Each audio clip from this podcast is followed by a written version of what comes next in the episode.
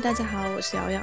这一期呢比较特别，听过我们节目的朋友都知道，之前我们邀请的呢都是三十五岁以上的朋友，来分享他们的职业故事和人生智慧。那快过年了，我们整点轻松的。这一期呢，我邀请了两位二十五加的小伙伴来做客，他们都是毕业校招进入阿里，到现在工作也快两年了。那今天呢，我们就来聊一聊从走出校园到职场环境，面对职场上的一些常见问题。比如有没有什么至暗时刻，喜欢什么样的老板，会怎么摸鱼等等。作为同龄人一样在互联网打拼的小伙伴，可以看看和你的生活是不是有什么区别；作为过来人，可以看看现在年轻人的想法都是怎样的，和当时的自己是不是有些变化。作为管理者呢，也可以了解一下一线声音。那我们就开始吧，先请我们这期的嘉宾阿图和阿慧来打个招呼。哎呀，最害怕这种讲话了。那我开始啊，我不太擅长这种做介绍的事情。Hello，大家好，我是阿慧。嗯，我毕业于上海交通大学，对，本科和硕士都是学机械工程专业。中间曾经去法国巴黎综合理工进行一个双学位的学习。然后我有过三段实习经历，最早的时候是在法国一个。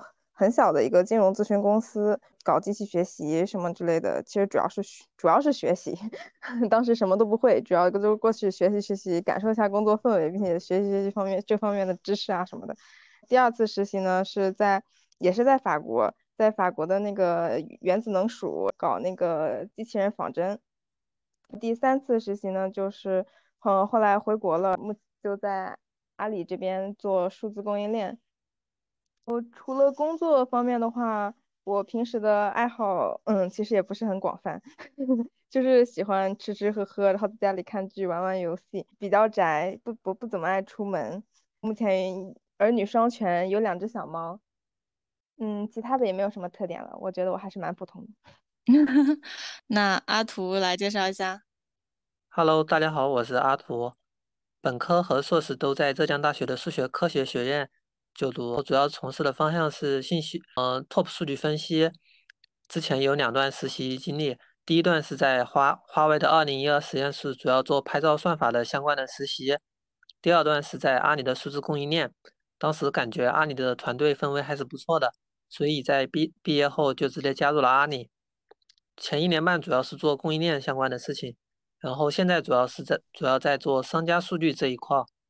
平时的话比较喜欢。嗯，看剧和玩游戏，然后作作为程序员嘛，感觉腰也不是特别好，所以也会经常去推拿。这就是我一个热情的天秤座。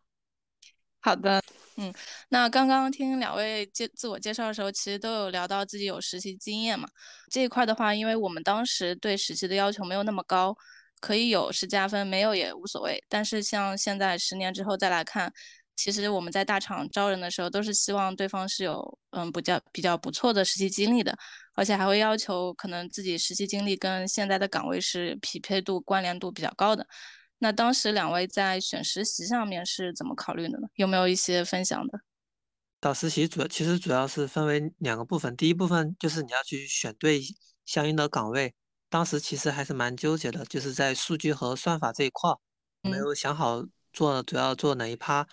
因为自己做是做数学相关的嘛，所以算法和数据都能靠不住，所以既找了算法方面的一个实习，也找了数据方面的一个实习，把两不同岗位之间的体验结合对比了一下，然后发现还是数据感觉还是更符合我预期一点。嗯，这个听上去感觉对你来说找实习是一件很轻松容易的事儿，是是这样吗？还是其实当中也有挺多困难的？其实还是也也有挺多困难的，因为现在实习的岗位岗位的 high 抗其实是有限的，然后其实是需要和很多人去竞争，当当时的压力其实也是比较大的，然后所以我觉得还是比较困难的。刚才说就是竞争也比较大，那当时你是投了多少份简历？大概有几个面试，或者说它的那个转化率是什么样子呢？当时我大概。投了二十个简历吧，然后最后拿到了 offer，可能只有两三个。嗯，所以就是你觉得华为那个跟算法比较接近，所以就先去华为实习了，是吗？因为是规划好了，因为华为当时是没有暑期转正这一个说法，所以我就是先去了华为。阿里的话，因为它暑暑期转正的概率比较高，所以我把我的暑期实实习就放在了阿里。嗯，那当时就是就是投递的信息渠道大概有哪些呢？其实最最常见的就是师兄和师姐的一个一个推荐，因为我们可能有之前毕业的师师兄师姐有七八个都在华为工作，然后通过他们的引荐，我就顺利拿到了华为的第一个实习，这个是比较常见的。然后第二个的话就是通过学校的一些论坛，通过校友的一些推荐，可以直接了解对应岗位的一些信息，避免踩坑。这个也是比较常见的一个渠道，主要就是这两个渠道。所以当时会去一些公司的官网投递吗？或者是说关注一些公众号之类的？去公司官网投递和公众号的话，相对来说，其实是如果你实在不太认识相关对应人的话，才会这么去做。因为毕竟如果有有师兄师姐或者是学长推荐的话，感觉会更顺利一些。对。对应的部门的一些情情况会更熟悉一点，不然的话就是完全就是在抽奖一样。嗯，那阿慧呢？嗯，我来讲讲吧。我找实习的经历可能不太一样。我第一次找实习的时候，当时因为比较年轻，我觉得当时是真的很困难，因为我是学机械的，然后当时人在法国，然后学机械的他 找工作就是好像只能去车企。因为你如果想去一些更高端一点的什么飞机那些企业的话，他是不招外国人的嘛。然后呢，车企又太远了，就是感觉不是很好。当时就想着我说我要找一个就是计算机的岗，对，就感觉是凭空开始转岗的这种感觉。所以当时找实习很困难，一个是没有经验，一个是也也不是我的专业。然后后来。去大概是靠先自己大概学一学相关的一些知识嘛，然后去面试。有的是在我们学校有一个类似于论坛一样的网站，招聘一样网站，你可以上面找。有些公司会发一些他们找工作的那些帖子，但一般都不是什么很大的公司。然后还有就是有些就是因为每一年大家都是要实习的嘛，就可以问一下去年学长学姐他们都去哪。然后看能不能就是给大家引进一下，介绍一下。嗯，反正我最后还是选了那个，就是我去年有一个学长去的那家公司，就感觉他们那边确实，呃，什么整个整体上的待遇也比较好。而且就第一份实习的时候，我们当时都是要选那个选一个带你的人嘛。然后我对比一下，就是，嗯，感觉这个人他可能能给我更多的指导，因为第一次实实习也不是想着说去赚钱，主要主打一个学习和尝试。就像我们经常说的，面试是一种双向的选择。就除了当他在看我的能力的时候，我也要看他是对我的态度嘛。一个是他觉得我可以，他并且他也愿意指导我，并且我觉得这个人很好相处，我一般会考虑这些因素。第二次呢，是因为是个研究实习，研究实习他当时就比较有局限性。就当时是因为我们。就是每一个专业课的老师来上课之后，都会给他知道大家今年都要做研究实习了，他就会给大家推荐他手底下的研究或者他认识的一些实验室的研究啊。所以我当时就是没有在就是那种大型的招聘网站啊、对外啊去找工作一样的找，挑自己感兴趣的，然后再面试。然后我觉得一个很大的不同可能是我当时在法国找实习，他们很看重的地方是就是你有没有兴趣做这个，你愿不愿意做这个。然后后来回国这次找实习呢。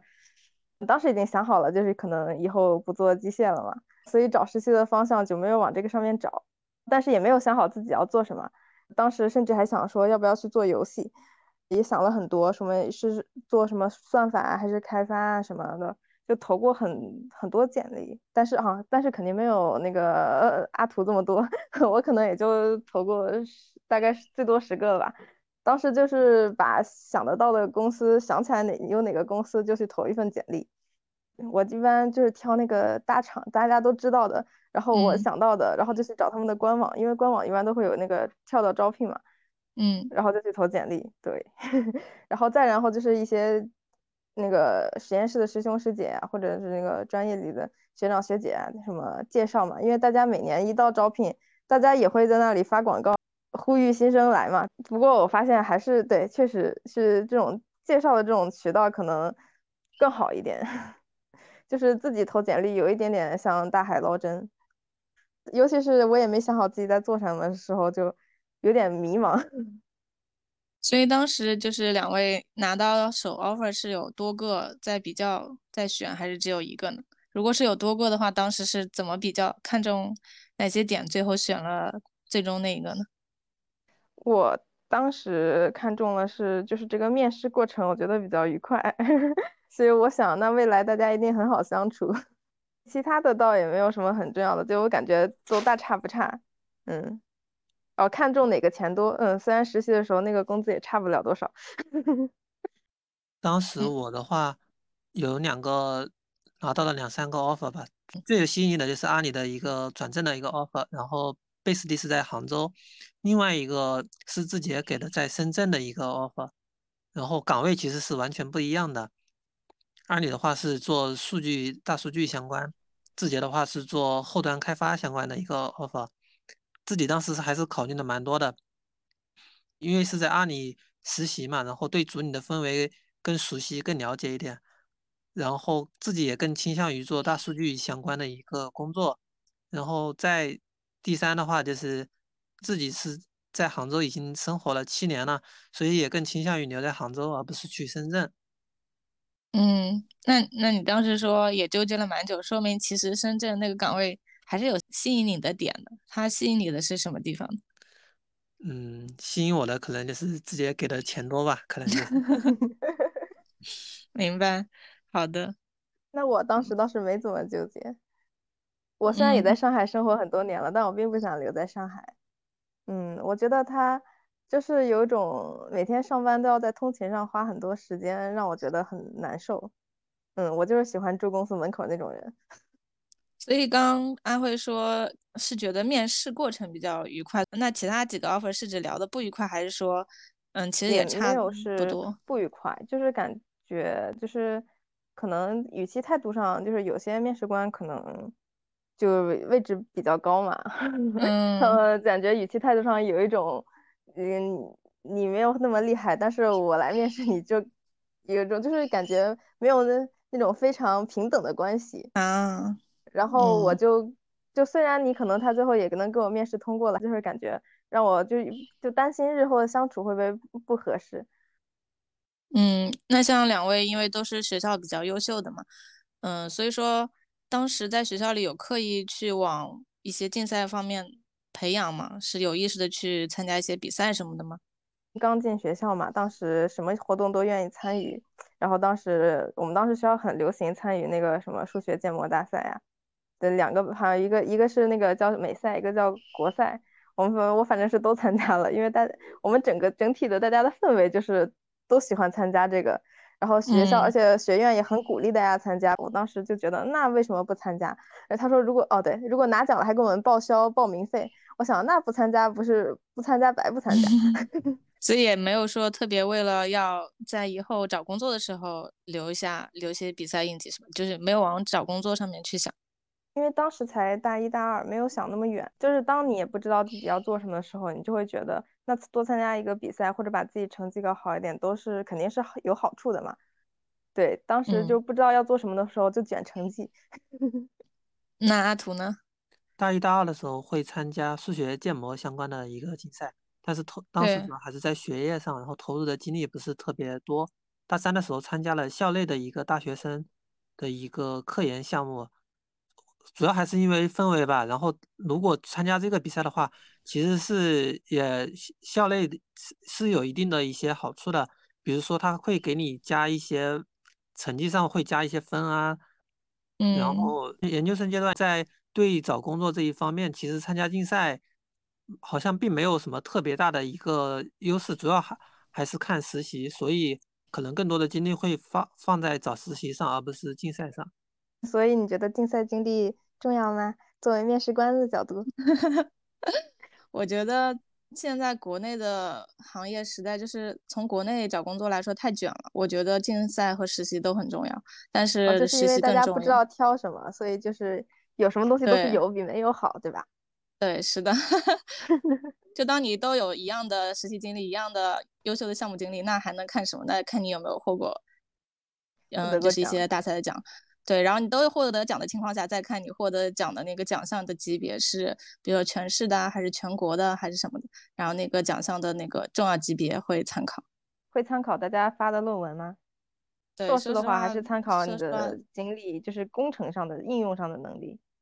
对，因为从嗯就是从企业来讲，他是希望，呃，校招生进来马上就能干活的。那如果他已经有过类似的实习经验，比较好上手，就是可以缩短学习时间，那肯定对企业来说是最好的、最高效的。嗯，不过我当时我回想了一下我自己找工作那个场景，我当时还挺谨慎的，列了很多方面，我是会看他的环境好不好，然后工作中做的事情我会了解的比较多，到底具体是做什么的，会对岗位的一些参考。我记得我写了六个方向吧，薪资是一一方面，还有培训，培训也是很重要的，因为有的公司它可能在培训方面做的比较少，有的公司比较多，就是我会有写几个维度这样子。这样子回想，那我也是有考虑的，没有那么印象深刻，就是也是会了解一下大家做的这个事情，我感不感兴趣，做的这个方向，就是我可能不会想特别远，就是我会想眼下的这个东西是不是我愿意做的，或者说至少看做个嗯三五年都是我愿意做的这种事情。嗯当时我也曾经面临过，我是要做算法还是做数据，或者还是做工程这个选择。我一开始是想做算法的，因为我觉得 算法是所有工作里听起来最厉害的那一个。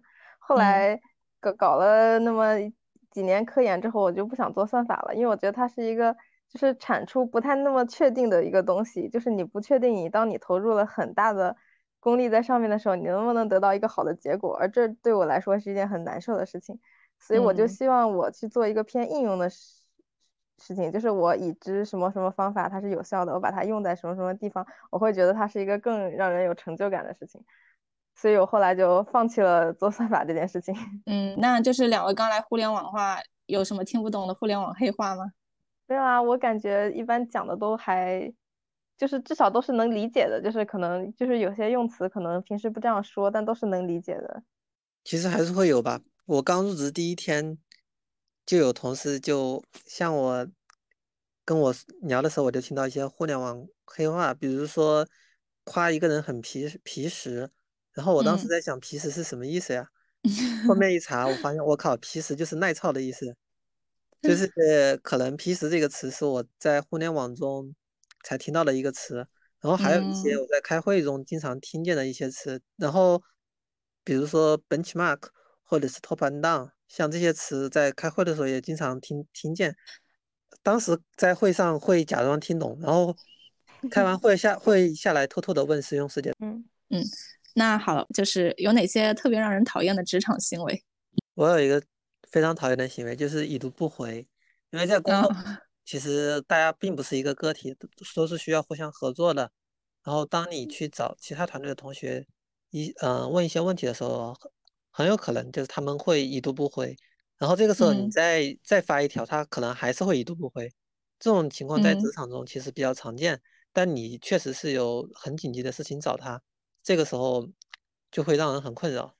但我觉得比这个更讨厌的就是我找 A，A 说找 B，找 B，B 说找 C，C 说找 D，然后你找技术，技术说你先和我产品对齐一下你的场景，你找产品，你说你再和技术对一下你的细节，就是绕来绕去，没有把事情解决。是这个，的确是在大厂里面会经常遇到沟通上面的一些效率问题。对，其实也能理解，大家都很忙，其实也不愿意平时去接收到这么多的咨询，但是其实也没有办法，就是因为我们也没有专门的人去做这个回答的这件事情，我们也没有客服嘛，所以就是大家在本职工作已经排得很满情况下呢，还要给别人做答疑，这件事情虽然会让人很烦，但是他必须要做。嗯，那像这个点是你在工作两年之后才慢慢慢慢能理解，还是说你一开始遇到的时候就就已经能理解了？我一开始遇到的时候，就是一开始当我手里的活不多的时候，其实我是很少去给别人做答疑的，都是我去向别人问问题的时候，所以嗯我就，嗯，可能我就会比较急。等到后来我自己也忙起来，然后别人问我问题，我可能也没空回的时候，我逐渐就能理解这件事情。所以最开始你你就是当你还没有那么忙的时候，你会觉得这这种行为是一种，就会让你感觉有一种在甩锅的感觉，就是每个人都把这个活儿丢来丢去。嗯，会生气吗？我就会打电话，或者如果 A 让我找 B，B 又让我找 A，我就把他们拉到一个群里，把这个截图截出来说到底找谁。那我们进入下一个问题：职场上可以交到朋友吗？我觉得是可以的。我觉得大家玩的还挺好的。我觉得是可以的，而且是一件有必要的事情，因为其实，呃，人的一周大部分的时间其实还是在工作，然后因此跟同事成为朋友，对自己来说可能工作的氛围会更好一些，然后大家合作也会更紧密一些，也会彼此之间会更加互相信任。在工作中有没有特别难忘的事情？我讲一个好的，讲一个不好的吧。我觉得特别难忘的还是二一年和二二年的一次 outing 吧，就是我们在互联网可能每年都会有一个团建活动，那个 out outing 我们当时是在汕头，然后二三十个同事一起出行，感觉大家的氛围特别好，然后感觉大家之间是互相有羁绊的，在汕头那次玩的都特别开心。回来之后工作的时候，感觉大家会更团结、更信任，工作起来也会更顺利一些。然后，但是在可能之后没有多久，然后团队可能就会经历一些动荡或者是拆分。这个时候就会觉得，哦，原来在在职场，其实唯一不变的就是变化，还是要在互联网的话，还是要去选择拥抱变化和接受变化，这是比较难忘的一点。毕毕竟当时。团队拆分的时候也难过和伤心了比较久，所以这个会特别的耿耿于怀。然后第二个比较难忘的就是第一次大促，这个就比较痛苦。就是第一次大促，可能当时运气不是很好，就出了一些线上问题，然后当时被业务方拉到一个会议室里面，然后业务方就说今天晚上不解决问题，谁也不能走。当时就会，因为是第一次经历大促嘛，就会觉得哦。原来大家业务方好强势呀，然后当时就一直改一直改，然后对方案就是业务方定义问题，然后研发来查根因，然后产产品来定解决方案，然后当时我们老板也在，一直搞到了修到了凌晨两点钟才大致修好了，然后当时印象也会特别深刻吧，感觉哦，原来这就是互联网的大促的一个氛围，这个比较难忘。就你说那次线上修复，你当时自己心情是觉得，嗯，这个真的很重要，是得修好呢，还是觉得会觉得有些委屈或者抱怨？其实都有，因为可能大促期间嘛，所有的线上看板会都是比较重要的。其实也会觉得有有点委屈，因为是被临时拉过来解线上问题，然后还遇到这么。强势的业务方多多少少心里会带一点情绪，但是当时老板也在，就觉得既然老板也接受了的话，自己就接受就好了。我感觉我平时生活就工作中开心啊或者不开心啊，其实都不是什么特别大的事情。对，可能当下你会觉得啊现在难受，但可能过两天你就好了。我是一个嗯平时也不会情绪波动特别大，而且我很多时候。不高兴是单纯是因为我觉得事太多做不完，所以说到这点，大家是怎么化解职场情绪的呢？所以说要和同事当好朋友，大家一起开开心心的，大家一起摸摸鱼聊聊天，要不然这工作怎么做得下去呢？每天哄自己上班，给自己点杯奶茶。我觉得最能缓解职场情绪的就是睡觉吧，可能睡一觉起来之后，早上醒来的时候会觉得一切都会好的，然后。就会拥抱新的一天，嗯，所以 说不会。我起床的时 候觉得怎么又要上班？所以说，在在交朋友这件事上，你们当时在还没经历工作前，嗯，会想过说和同事都成为好朋友吗？还是说会担心职场上有一些电视剧上放的那种狗血情节，会有这种担心吗？这种事情是因为，嗯，我觉得其实。我当时选择互联网公司也是因为觉得它比较简单，就是可能大家比较直接，就是没有那种很那个很勾心斗角的事情。就在我印象里，我就是有这种感觉，所以我选这样做了选择。一个也是嗯大家都比较年轻嘛，所以就是其实当时有想过这一点，只是觉得互联网应该会不太会有这种情况。好一点。对，如果可能换个环环境，可能就是也不一定以现在这种心态，是不嗯，是？的，因为我也有很有些朋友会跟我分享他的就是工作的事情，他们也是有嗯时候也会遇到这种事情，就是比如说同事勾心斗角啊什么的，就感觉跟电视剧一样。我感觉我们的同事大家都很好，都是互相帮助。我其实，在刚入职场的时候想的比较清楚，就是同事就是嗯同事，朋友就是朋友。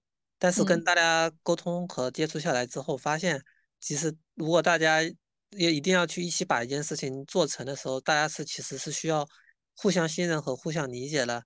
然后包括可能同事给我对我的一些帮助吧，打动了我，所以我觉得会发自心扉的会把他们当做朋友一样的去相处和对待。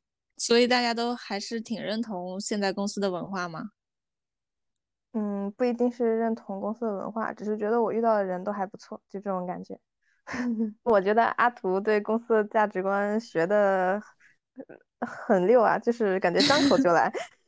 我也有这种感觉。我刚刚想说，嗯，很阿里味吗？对呀、就是讲话很像，嗯，公司的人，就是平时公司那些价值观，你都是放在嘴上的这种感觉，就是你一定会说说着说着就会说出来那可能是因为。百阿吧，因为阿里它阿里会有一个百年阿里的之前的一个培训，然后在百阿中其实还是比较认可的公司的每一句价值观，在而且在经历了很多事情之后，对他产生了一些深刻的理解，然后越来越觉得他还是有很很有道理的。可能也不一不一定认同，可能就是说，哦，原来这些价值观在公司，他可能就像一个定理一样，他公司的很多发生的事情是跟他相吻合的，所以会在脑脑海里潜移默化的去加深嗯它，拿它去解释在公司中发发生的事情。那下一个问题，呃，老板的风格可能会不一样，大家喜欢什么样的老板，然后不喜欢什么样的老板？嗯，其实很多风格我觉得都可以，就是老板比较平易近人也行啊，老板比较有威严也可以啊。我觉得主要还是，就他作为老板嘛，他总是要给大家定一些方向上的事情啊，他对于一些全局事情的把握啊，就是他首先在专业能力上比较让我信服，或者能指出一些比较明确的能落实的事情，这种就是可能比较偏方法论的，而不是画一些很空的饼。嗯这样嗯子的老板，我可能会觉得比较好。我喜欢老板主要有两个点，第一个点就是能够互相理解、互相信任、互相为对方考虑的一个老板。这样的老板可以决定作为一个员工在这个团队里待的舒不舒服。第二点就是专业性好，能够为团队做出合理决决策的老板。这样的老板决定了团队发展的一个未来，在互联网他也能够决定这个团队能够活多久。然后不喜欢的老板就是不喜画饼的老板，就是可能他不能给你带来什么，但是他会给你画饼说把这个做好了，但是实际上是看不到尽头，就这样的饼看看不到尽头。然后也不喜欢没有原则、容易向业务方妥协的老板。很多老板其实是没有自己的观点的，业务方一强势，他就会对应的就会被业务方牵着走，这样其实对团队对下面干事的同学来说是非常不友好的，就是会让会让下面的员工也会被业务方带着走，然后就即使是一些不能去做的事情，然后可能因为业务方强势就没有了，丢掉了自己的原则。嗯，嗯说的对。啊，那阿慧有其他补充吗？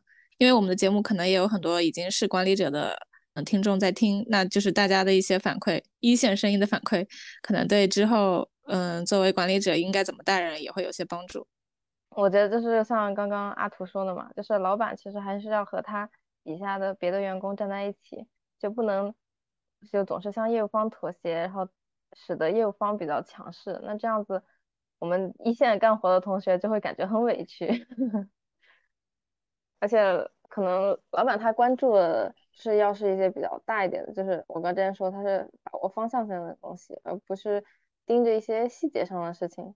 可能我觉得可能会让我觉得这个老板更合适吧，因为我觉得老板他已经就是如果脱离一线工作的话，他有时候可能不太会了解一些很具体的细节问题啊，或者是具体实现的问题。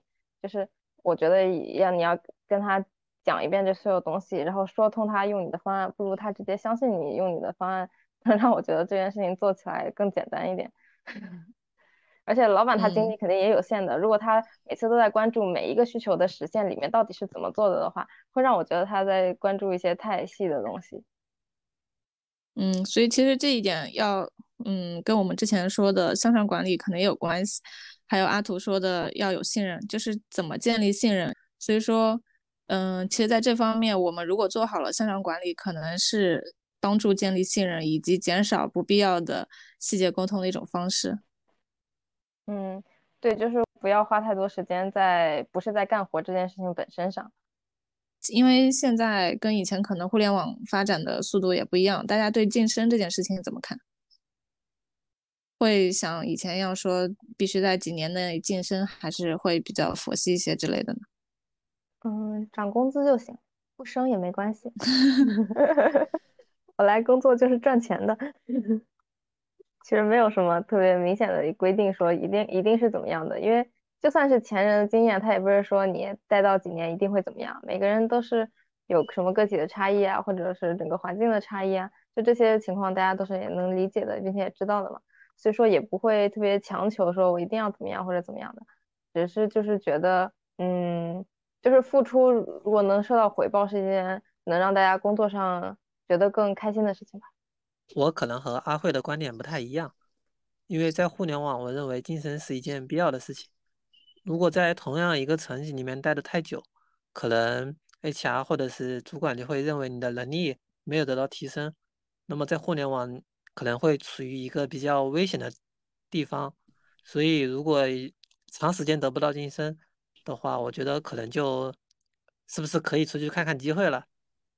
不是说你不够优秀，可能如果长时间得不到晋升的话，第一就是你的主管没有花更多的精力在你身上，特别是对于刚入职场的一些成绩比较低的同学，说明你的主管要不就是没有没有想好你，没有帮你规划好你未来成长的一个方向或者是一个道路，或者是就是他没有给你相应的一个机会，嗯，而且这样的话，我觉得。自己在这个团队的那个位置也会比较的尴尬，所以我觉得晋升还是比较必要的一个事情。嗯，那你当时对自己有要求吗？希望自己什么时候晋升？有过一些规划吗？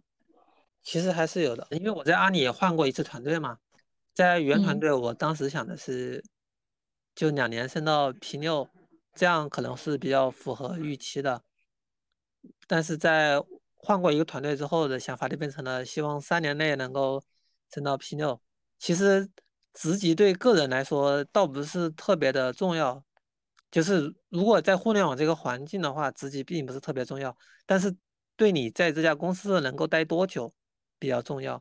如果在阿里想要待三年以上，那可能三年内就得升到 P 六，不然的话可能就需要换一个公司了。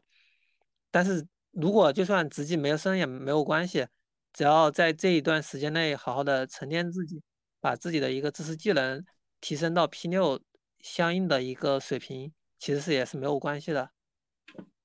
嗯，那像在这块儿，就是刚刚说的健身这块儿，会有因为你是男生嘛，就是会有比较大的压力嘛？还是会有一些吧，因为感觉互联网就可能男生的一些家庭方面的。压力会大一些，其他的话就还好。就是男生可能对自己要求就会高一些，就是一定要精神，一定要向上走，可能会给自己这样的一个心理暗示。像我现在这样，就可能每天还是花大量的时间在工作上，到家后可能也是十点钟、十一点钟，然后晚上经常还要接到报警电话，会影响另一半的一个休息质量。那回家比较晚了，对方会抱怨吗？工作这么忙？说到这一点，我还是非常感谢我的另一半，就是他会给我很多的信任和很多的理解。一般通常情况下回家比较晚，自己可能也会有一些情绪，就是整整个人情绪可能也不是会不是很好，然后工作中也会有很多烦心的事情。这个时候另一半会倾听，做好倾听，然后也会给予一定的理解和安慰。然后包括晚上值班电话把两个人都吵起来的时候，他其实也没有太大的一个情绪，这一点还是非常很感谢我的另一半的。怎么看待团建这件事？因为有些人会觉得团建浪费自己的时间，反对多搞团建的；但有的人觉得团建可以和大家一起加深了解。你们是怎么看的？看是不是什么形式的团建吧。一个是首先就如果是那种就什么只占周末那种，然后搞一些莫名其妙的那种折腾人的事情，那肯定是大家都不喜欢的。如果就是那种放松啊、娱乐啊，大家出去玩一玩、吃一吃啊，我觉得这种还是挺好的。我对团建的态度取决于团建的时间。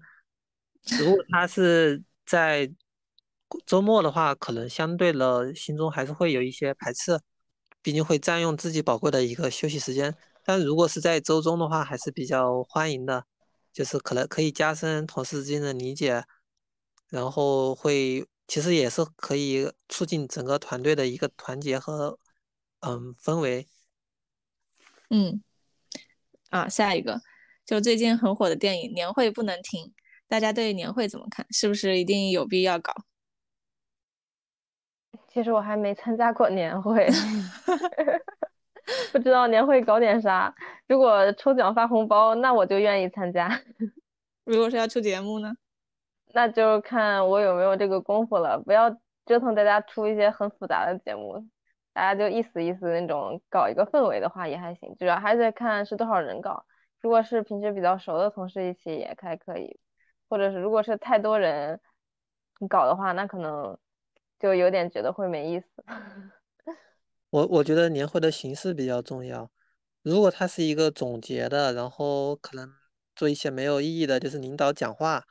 这种我觉得可能就没有必要去做，但是如果是很有创意的，然后像像我们电影中看到的年会不能停那样，它是可以去揭露一些事情的，或者是 能够给我们带来一些情绪价值的，我觉得其实还是可以去做的。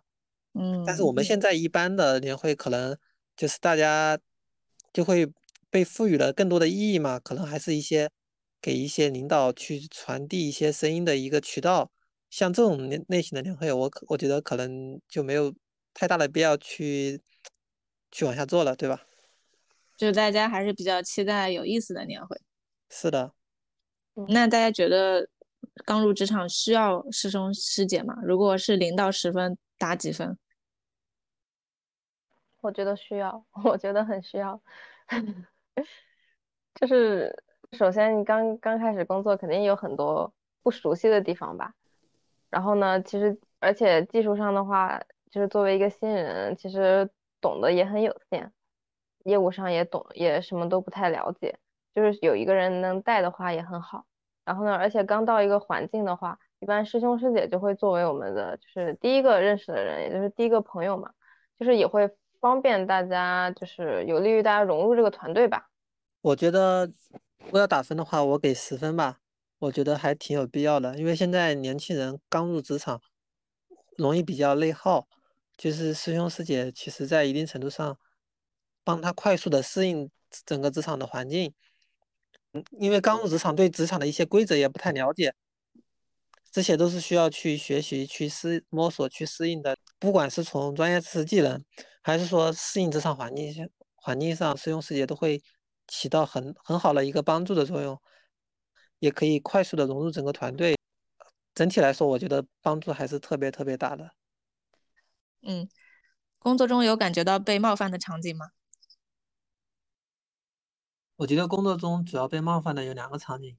第一个场景就是，比如说生病或者请假在家休息的时候，然后可能被同同事因为一些无关紧要的小事而频繁的找。或者盯这种情况下会觉得被冒犯或者很困扰。举个例子，就是去年元旦元旦的时候，我新冠阳了，在家休息，然后然后同事可能是因为要给领导做汇报，然后就一直在盯我和让我加班。但是实际上我后面有了解到，其实老板并不是很迫切的是需要那份数据。嗯，之后会让我觉得有点困扰和被冒犯到。第二个场景觉得被冒犯是来自于业务方，因为有的时候和业务合作，然后业务会让我们给工时和人日的排期，然后当我们站在技术的专业度上给出对应的排期之后，会被业务方挑战。他说：“我只是让你加一个字段，为什么需要一天一个字段而已？有那么难吗？”实际上，站在技术角度上来说，它可能是涉及到整个链路的改造以及数据回刷，还有等等。像这种来自于业务方的挑战，会觉得彼此之间互相不信任，然后也也也会觉得对方不认可我的专业度。阿慧呢？就是平时工周末啊休息的时候，就是如果收到别人消息，就会不会感觉到冒犯，主要取决于别人的态度。就是如果别人态度很好，然后就是可能说几句好听的话，然后他跟我说希望我来做什么事情，我一般也会很乐意去帮助他，因为我也能理解大家平时都会有一些很忙的场景。然后如果对方就是有的时候态度很差，可能他也加了一天班，然后他也很烦，然后他就给我打电话跟我说什么东西一定要我配合啊。就是如果他语气很凶的话，我就会不想去做这件事情，就会感觉到被冒犯。吃软不吃硬是吗？对对对对对。然后还有一个就是已经定好的事情，如果有别人就会反复修改啊，就是比如说说好了怎么做，然后做做着做着觉得不对又要改，做着做着觉得不对又要改，或者不断的给我们加塞。就本来说好了要这样做，然后不断往里面加塞一些小的东西，觉得每个小的东西都不费时间，为什么你不能给我顺手做掉的这种场景？我觉得虽然每一个都不不费时间，但它累积起来也是占很我们很多时间的，并且我们还要不断的进行对这些加塞的事情进行沟通。我觉得这种场景，嗯，也不能说是被冒犯吧，反正就是很讨厌。嗯，那就下一个问题，怎么看待加班多这件事儿？就是我觉得，就是工作如果工作到九点，对我来说其实是一个能接受的范围，因为毕竟我们在学校的时候，有时候也经常是十点多才离开实验室啊，怎么样的。就是我觉得九点其实还好，然后但是我就是不喜欢熬夜，就是不能影响到我睡眠。如果是搞到很晚要让我熬夜的话，我会觉得比较难受。嗯。就是我可能我更倾向于，比如说我愿意，比如说周末去抽出时间做，但我也不愿意在工作日的某一天一直干到十一二点，这是我做不到的。嗯，阿图呢？嗯，这一点我觉得主要取决于加班是在做什么事情，能不能拿到好的结果和价值。嗯，是加班是在重复造轮子，还是在做一些探索性的、有创新的事情？比如说，如果在数据这一块，如果只是在反复的一直在加班。怼报表，呃，做业务需求来的话，我觉得其实是没有意义的。然后内心也会比较抵触这这一类型的加班。但是如果是在做一些探索性的，然后确做出来的的确确自自己有成长，然后也能够拿出来讲的这种，我觉得可以自己主动的多投入一点时间去加班。然后同理也是分阶段，如果刚入职场的话，我相信。呃，新人肯定是需要更多的时间来熟悉和锻炼，所以这种场景下，我觉得适当加班是有好处的。但是当经历了一段时间都熟悉了之后，如果只是为了开发的话，加班是没有意义的。就是你你心甘情愿的去做，所以你就无所谓。如果这件事你不认可，其实你就会带着抵触心情去做。是的，是的。就举个例子，业务方有十个需求过来，可能都是无意义的，然后老板让你赶紧做，一个人做完。那这种场景下，我会首先看我如果把它全都做完了，那我能不能够拿到好的绩效？如果加班能够拿到好绩效，这种我觉得也是 OK 的。但是如果只是加班，然后并没有拿到好的结果，这种场景下肯定会有抵触情绪。嗯，那下一个问题，大家平时都怎么摸鱼的？这是能说的吗？可以，可以，我们这里可以。呃，平时就是下午会去买点吃的，然后下去逛一下，对，吃个下午茶，然后还有就是多喝水，多去厕所，多起来走走，去远一点的厕所。嗯，我的话就是因为平时工作的事情是一定的，然后因为我们也是弹性工作制嘛，就是每天一定要把当天的事情做完，所以其实时间其实对时间没有特别的。讲究，所以我会把事情分为动脑的和不动脑的。当不想干活的时候，我可能就会去做一些不太费大脑的事情，比如说整理文档，或者是去梳理一些东西。这种场景下，我我会觉得我在摸鱼。嗯，所以说你的摸鱼就是指不费脑力活动的一些事情。是的，呃，实在要回消息的话，可能就是说工作到一段的时间会起来接口水，然后。放空一下大脑，但是可能时间也比较短吧，就会有一到两分钟的时间。所以听下来，感觉大家也也还是都没什么时间真正的摸鱼，就还是在好好干活，只是有些必要的消息的时候刷一下回一下，是吧？是的。那毕竟上班还是得好好上的，不然良心过不去。我记得以前在在 B 区的时候，还是会下去四点多钟的时候会下去吃下午茶了，但是来这边之后就已经没有那个氛围了。嗯嗯，为什么想进大厂？因为以前可能会觉得有大厂光环嘛。那当大厂光环逐渐减弱的时候，你们还想去大厂，就可能会是出于哪些点的考虑之类的？我先吧，嗯，你先。嗯，我觉得选择大厂主要是两个原因，第一就是大厂的平台足够大，可以认识很多优秀的同事，向他们学习，拓宽自己的一个视野。第二个点的话，就是因为大厂在你跳槽的时候可以帮你背书，从小小厂跳大厂相对来说会比较的艰难，但是大厂之间互相跳相嗯是比较容易的。所以选择大厂主要取取决于这两个原因。嗯，就是有更多的机会和选择。对，因为阿里对人的培养还是比较有名的，是比较好的。新同学在阿里可以得到比较快速、比较好的一个成长，这个大家都是比较认可的。嗯，阿辉呢？嗯，首先当时选择工作的时候，就是觉得自己可能不适合接着搞科研去读博或者去考公什么的，就肯定是要找个厂工作的，对吧？然后呢，就觉得大厂比小厂还是有优势一点的。就既然年轻的时候要卷一卷的话，那不就应该在年轻的时候去大厂体验一下嘛？而且如果校招比社招应该会好进一点，可能在我的主观意识里。然后所以就觉得应该先来大厂体验体验。既然总是要来的，为什么不是现在来呢？嗯嗯，好的。下一个问题，上班的动力在哪里？来自摸鱼，call back。那当然是赚钱呀！不赚钱，我为什么要上班呢？嗯嗯，上班的快乐主要还是赚钱吧，为了家庭和生活的一个支撑。然后第二点，我是我觉得在上班途中获得一些成长，实现一些自我价值会。获得一些自我的一些成就感，这种我觉得也是比较快乐的。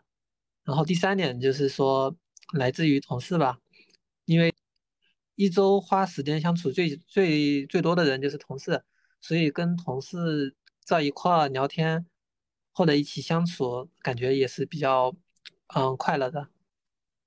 嗯，有没有后悔的事？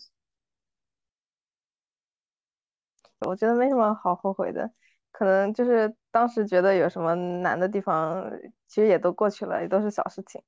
整体来看还挺不错的，毕竟我选这个工作，它总得有点长处吧。其实还是经常有后悔，因为我之前经历了过了一次转岗，大概是在入职一年半左右的时间。当时转岗的契机是觉得在原团队可能一直在做重复造轮子的事情，得不到成长。也拿不到比较好的结果，就转岗离开了。